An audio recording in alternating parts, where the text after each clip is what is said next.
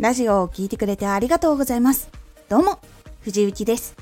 毎日8時、16時、19時に声優だった経験を活かして初心者でも発信上級者になれる情報を発信しています。さて、今回は早く効率よくラジオを作りたいときは型を活用しよう。流れや型が決まっているとあとはテーマなどを決めていくことでスムーズに内容が出来上がります。早く効率よくラジオを作りたいときは型を活用しよう。型がないとどのように作っていこうか迷ってしまうので先に型を決めた方がいいんです。型は話をする時にもすごく効果があります。特に原稿を書いている人、話がどうしてもあっちこっち行ってしまう人は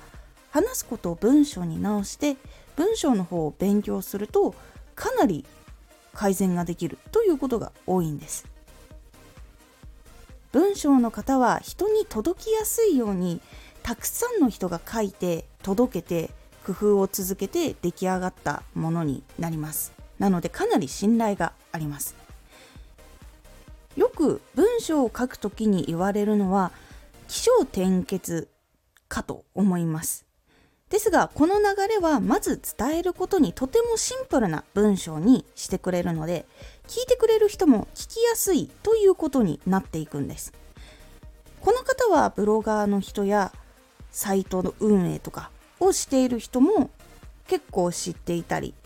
あとは本も出ていたりするのでおすすめです。文章の型についての本とか本当に結構いっぱいあります。あとネットとかにも本当にいっぱいあります。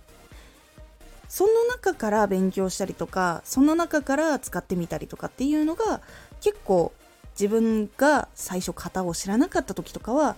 かなりおすすめです。私も最初そういう文章の方っていうのは本当に起承転結とか小論文とかしかわからなかったのでそこで見ていろいろ勉強したりとか人に教えてもらって使ってみたりとかっていうことをやって作っていきました。そして型の中で1個まずご紹介するといえば例えば重要度順型っていうのがあるんですけど情報に優先順位をつけて順番に書くだけっていうやり方になります。これは宣伝とかあとは人とか物とかあとサービスとか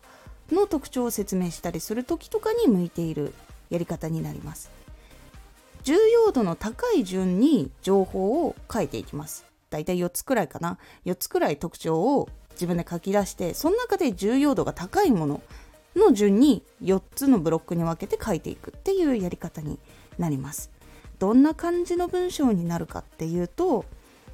例えばこのマイクすごいんですっていう説明をする時にこのマイクは音がすごく良くて細かい音まで取ってくれるんですっていうのが一番自分の中で重要度が高いと思ったらそれを一番にしてでその次に持ち歩くことはできないんですが電源があるところだと使うことができてかなり音にこだわりたい人には向いているマイクです。っていうのを2に持ってきたりとか3だったら値段は高いものから安いものまでいろいろあるんですが音にこだわりたかったら高い方がおすすめです。とかこれを3に持ってきたりとか。で4が音にこだわることでさらにラジオとかそういう歌とかの発信をしている人には聞いている人にもさらに満足感を届けやすいマイクとなっているのでおすすめですみたいな感じにしていくような流れだったりとか他にも一番の情報を出したらさらにこれがあってさらにもう一つこんなのがあってさらにこういうのがあるよっていう風に情報をどんどん伝えていくっていうやり方もあります。これが重要度順型っていう文章の形になります。さっきみたいに4つの情報を順番通りに説明をしていく。で、そして最後にこれはこういう風にいいからおすすめですっていう風に締めると一つの文章になるっていうやり方になります。こういう風に文章の書き方のヒントっていうのがいっぱい詰まっているものが本があったりとかサイトとかブログがあったりとかするのでこれを見て試しに書いてみて徐々に慣れていくと本当に早く効率よくラジオの文章を作ることができるので収録までの時間もかなり短くなるので早く効率よくラジオを作りたい時は型を活用しようっていうのがおすすめの情報になります。今回のおすすめラジオ。人に好かれる声を持っている人の共通点。今も仕事とか日常生活とかいろんなところで本当にたくさんの声を聞いている中で人に好かれる共通点。声の共通点ではなくて人に好かれる声を持っている人の共通点っていうのをお話ししております。このラジオでは毎日8時16時19時に声優だった経験を生かして初心者でも発信上級者になれる情報を発信していますのでフォローしてお待ちください。